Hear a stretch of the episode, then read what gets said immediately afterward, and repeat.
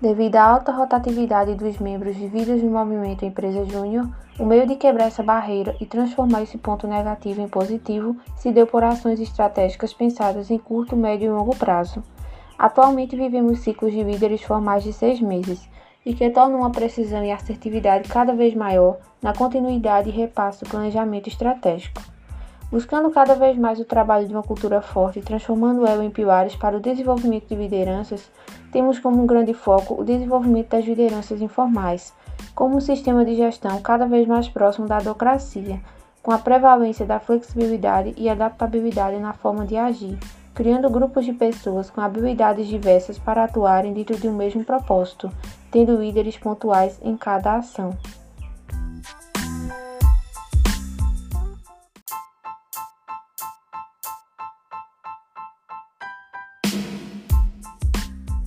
Tínhamos uma empresa com um organograma muito hierarquizado, com gaps no planejamento, organização e controle das atividades cotidianas da EJ.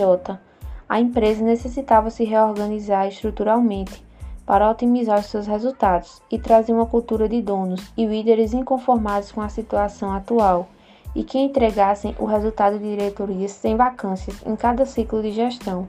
e de líderes com hard e soft skills desenvolvidas para cada área almejada.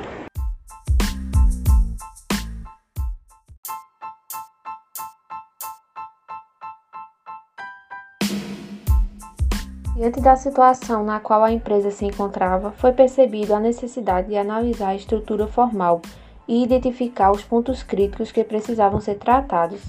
Nisso, vimos que a estrutura muito hierarquizada estava afastando as lideranças uma das outras, bem como dificultava a formação de novas lideranças, inclusive informais.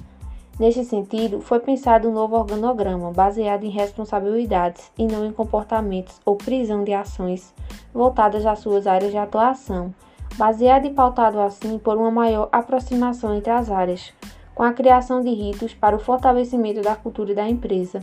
sendo eles a RG e a Assembleia Mensal, momentos em que todos os membros se fazem presentes, bem como a RD, reunião mensal da diretoria e cada área sendo responsável pela criação dos seus próprios ritos de acordo com as suas atividades. Assim, a atribuição de maiores responsabilidades para os membros, com o objetivo de instigar a liderança dos mesmos e a possibilidade de atuarem em conjunto mediante projetos multidisciplinares, tornando possível a atuação em várias frentes diferentes.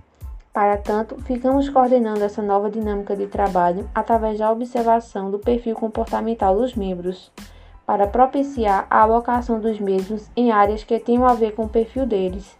isso para manter uma boa estratégia de delegação de tarefas e ser possível atingir bons resultados. Ademais, foi e vem sendo estimulada a liberdade e autonomia das várias áreas da empresa, para que construam a sua dinâmica de trabalho da forma mais eficiente que julgue ser, pois acreditamos que o senso de pertencimento à empresa precisa ser vivenciado na prática do cotidiano.